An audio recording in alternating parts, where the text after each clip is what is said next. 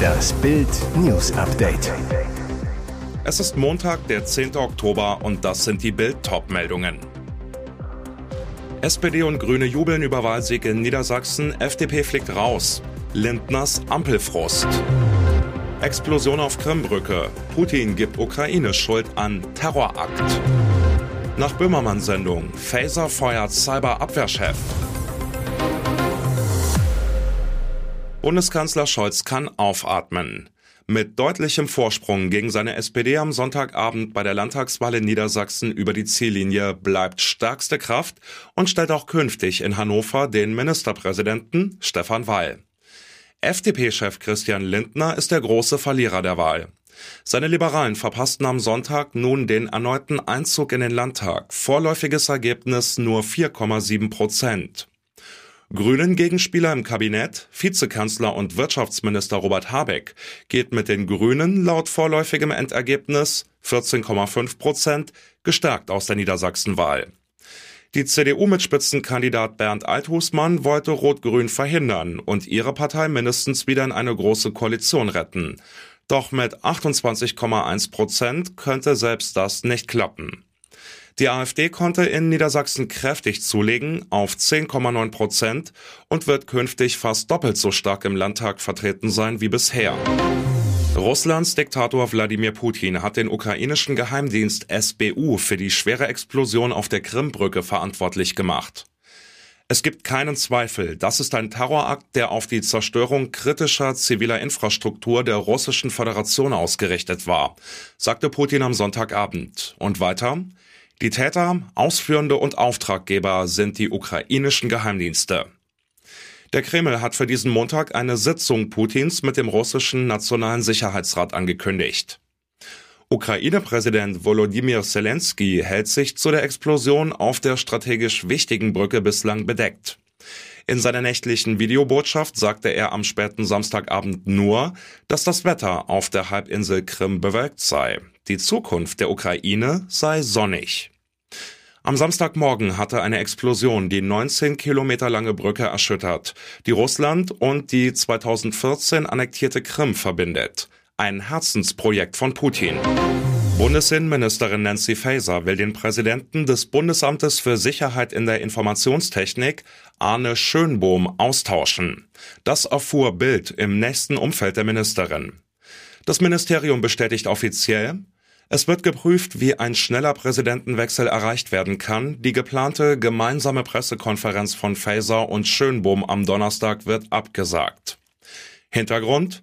In Jan Böhmermanns ZDF-Magazin Royal wurden Verbindungen des BSI-Präsidenten zu einem obskuren Verein mit dem Namen Cybersicherheitsrat Deutschland e.V. offengelegt. Der Verein soll Kontakte zu russischen Geheimdiensten haben. Gründungspräsident bis 2016 war Schönbohm. Brisant, den Mitarbeitern seiner Behörde hatte Schönbohm die Teilnahme an Veranstaltungen dieses Vereins verboten. Er selbst hat, wie aus Twitter-Fotos hervorgeht, aber noch vor einem Monat eine Jubiläumsveranstaltung des Vereins besucht und dort eine Rede gehalten. Noch immer ist der Killer der 23-jährigen Medizinstudentin Hannah W. auf der Flucht. Ihr Fall ist ein Rätsel. Seit Freitag unterstützt deshalb der Ermittler Alexander Horn die Polizei. Horn ist Deutschlands bekanntester Profiler, soll die Tat nach dem Disco-Besuch im Eiskeller in Aschau im Chiemgau rekonstruieren. Doch wie geht man vor, wenn man scheinbar keine Spuren hat? Noch weiß die Soko Club nicht, ob der Killer Hanna schon im Club beobachtete oder erst draußen in der Schlossbergstraße abpasste. Bis nach Hause wären es für die Studentin nur zehn Minuten Fußmarsch gewesen. Die Prien, aus der die Leiche am Montag zehn Kilometer flussabwärts geborgen wurde, liegt 280 Meter vom Club entfernt. Deshalb geht die Suche unvermittelt weiter. Am Freitag wurde ein Polizeihubschrauber nach Aschau geschickt, der auch bei der Ortung von Lawinenopfern eingesetzt wird. Dieser kann elektronische Geräte wie Handys mittels Sonar orten. Er flog das Einsatzgebiet am frühen Nachmittag ab. Union Berlin gewinnt beim VfB Stuttgart mit 1 zu 0 und bleibt dadurch Tabellenführer. 76. Minute. Nach einer Gieselmann-Ecke steht Verteidiger Paul Jeckel völlig frei. Aus fünf Metern köpft er den Ball wuchtig ins Eck. Die erste richtige Chance der Unioner bringt das goldene Tor. Auch wenn es die Ecke nicht hätte geben dürfen, Haraguchi stand zuvor im Abseits. Stuttgart-Trainer Pellegrino Matarazzo steht damit vor dem Aus. Als einzige Mannschaft der Liga ist der VfB noch ohne Sieg. Unwahrscheinlich, dass Matarazzo beim so wichtigen Spiel gegen den VfB Bochum am kommenden Samstag noch auf der Bank sitzen wird. Union bringt das Spiel im Stile einer Spitzenmannschaft über die Bühne. Dabei hat man auch Glück. Stuttgart trifft nämlich doppelt den Pfosten. Bitter für Stuttgart, Stürmer Gurassi fliegt mit Gelb-Rot vom Platz. Karasor fehlt beim Kellerduell gelb gesperrt. Union liegt damit vier Punkte vor den Bayern. Wow.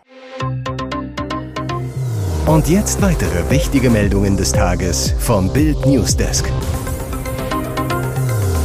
Wie wird der Ukraine-Krieg enden? Je mehr Putin in die Enge getrieben wird, desto mehr steigt die Angst vor einem Atomschlag. US-Präsident Joe Biden spricht von einem drohenden Armageddon, dem die Welt so nah sei wie seit der Kuba-Krise 1962 nicht mehr. Doch ein Top-Experte hält ein anderes, viel beruhigenderes Szenario für wesentlich wahrscheinlicher. Der Krieg endet damit, dass sich weder Putin noch seine Mitstreiter ihn sich werden leisten können, sodass Russland sich einfach zurückzieht.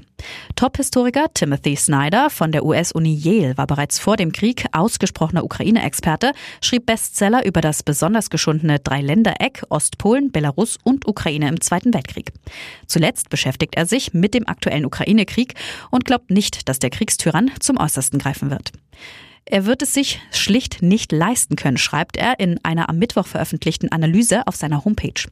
Allerdings glaubt Snyder nicht, dass Putin diese Realität schon erkannt hat. Bis zum Sommer hätte er aus der Ukraine abziehen und über die Massenmedien einfach den Sieg erklären können. Und die meisten Russen wären zufrieden gewesen. Jetzt sitzt er in einer Falle, die er sich selbst geschaffen hat. Herbstwelle nach Oktoberfest. Wiesen so die Corona-Lage. Wie von Experten erwartet, auf Volksfeste wie das Münchner Oktoberfest folgt nun eine stark anschwellende Corona-Herbstwelle. In München wurden am Freitag mehr als 550 Corona-Patienten in Kliniken behandelt, 47 Prozent mehr als eine Woche zuvor. Bayernweit stieg die Zahl der innerhalb von sieben Tagen mit Corona ins Krankenhaus eingelieferten Fälle gestern auf rund 2000. Gut dreimal so viele wie vor einem Monat. Auch bundesweit breitet sich das Virus wieder aus. Die Corona-Inzidenz stieg gestern auf 636 Infektionen pro 100.000 Einwohnern in sieben Tagen. Eine Woche zuvor lag sie noch bei 497. Das Robert Koch Institut beobachtet derzeit aber noch keine Ausbreitung einer neuen besorgniserregenden Virusvariante. Trotzdem steigt auch die Zahl der Covid-Patienten auf Intensivstationen. Stefan Kluge, Direktor der Klinik für Intensivmedizin am UKE Hamburg zu Bild am Sonntag. Die Situation ist nicht mit der im Herbst 2021 und 2022 zu vergleichen. Denn sowohl auf Normalstationen als auch Intensivstationen handelt es sich mehrheitlich um Covid-Fälle, die mit Corona und nicht wegen Corona behandelt werden müssen. Kluge sieht das Problem beim Anstieg der Corona-Fallzahlen nicht in der medizinischen Versorgung und Behandlung von Schwerkranken. Die Probleme sind erstens die Isolationsmaßnahmen, die für die Corona-Patienten notwendig sind, und zweitens der Personalausfall in den Kliniken durch infizierte Kolleginnen und Kollegen. In den vergangenen Monaten klebten sich Klimaaktivisten an verschiedenen Kunstgemälden in Europa fest. Jetzt sorgt eine ähnliche Aktion in Australien für Aufsehen. Zwei Demonstranten haben sich am Sonntag in der National Gallery of Victoria in Melbourne an ein Picasso-Gemälde geklebt. Die beiden wurden zusammen mit einem dritten Klimaaktivisten festgenommen. Nach Polizeiangaben drückten ein 59-jähriger Mann und eine 49-jährige Frau gegen 12.40 Uhr ihre Hände mit Klebstoff an das Werk Massaker in Korea. Es dauerte etwa eine Stunde, bis die beiden von dem Bild gelöst werden konnten. Die Aktivistengruppe Extinction Rebellion schrieb in sozialen Medien, zwei Rebellen haben sich an das Glas von Picassos Massaker in Korea geklebt. Dieses Gemälde zeigt die Schrecken des Krieges und weiter, der Zusammenbruch des Klimas wird zu einer Zunahme von Konflikten auf der ganzen Welt führen. Jetzt ist es an der Zeit, dass jeder und alle Institutionen aufstehen und handeln. Das Antikriegsbild im Wert von umgerechnet 280 Millionen Euro blieb unversehrt, da es mit einer Plexiglasscheibe geschützt war. Wie Meghan sich Harry krallte, ein nicht ganz so blindes Blind Date. Prinz Harry und seine Meghan scheinen unzertrennlich. Fast überall tauchen sie gemeinsam auf, lächelnd und Händchen haltend. Da hat das Schicksal sie wohl zusammengeführt. Oder er eine gemeinsame Freundin. Und Meghan habe scheinbar ganz genau auf dem Schirm gehabt, wen sie da treffen würde. Der Suitstar selbst behauptete stets, dass sie rein gar nichts über den Prinzen wusste, mit dem sie ihr erstes Traumdate verbrachte. Designerin Misha Nono arrangierte genau das im Juli 2016 im hippen Soho House in London. Und Harry war direkt hin und weg von seiner Meghan. Ein Zufall? Nein. Das behauptet Autor Tom Bauer in seinem Buch Revenge, Meghan, Harry and the War Between the Windsors. Laut ihm war das Blind Date von Meghan und Harry gar nicht mal so blind. Zumindest nicht für die 41-Jährige. Denn die soll noch vor dem Date ganz ausgiebig recherchiert haben, mit wem sie den Juliabend verbringen würde. Mit einem Prinzen. Es war genial von ihr, sorgfältig zu recherchieren, noch bevor sie ihn jemals getroffen hat. Und als eine Frau, die viel Erfahrung hat, wusste sie genau, welche Knöpfe sie drücken musste, so der Autor in einem Interview mit Page Six. Scheinbar die richtigen. Denn Harry verliebte sich blitzschnell in die damalige Schauspielerin. Ebenso schnell ging es dann weiter. 2018 folgte die Traumhochzeit, 2019 kam Söhnchen Archie zur Welt, 2021 Töchterchen Lilibet. Im TV war er den Tränen nahe, Vater von BVB-Trainer Terzic gestorben. Die traurige Wahrheit hinter den Terzic-Emotionen. Nach dem unglaublichen Spiel gegen die Bayern wirkt BVB-Trainer Edin Terzic besonders berührt. Ihm kommen fast die Tränen. Jetzt ist klar, was dahinter steckt. Sein Vater Ibrisim Terzic ist am vergangenen Sonntag im Alter von 72 Jahren verstorben. Das geht aus einer Traueranzeige im Iserlohner Kreisanzeiger hervor. Dort steht, nach einem Leben voller Liebe, Güte und steter Fürsorgen nehmen wir dankbar und voller Trauer Abschied von unserem geliebten Ehemann, Vater und Dedo.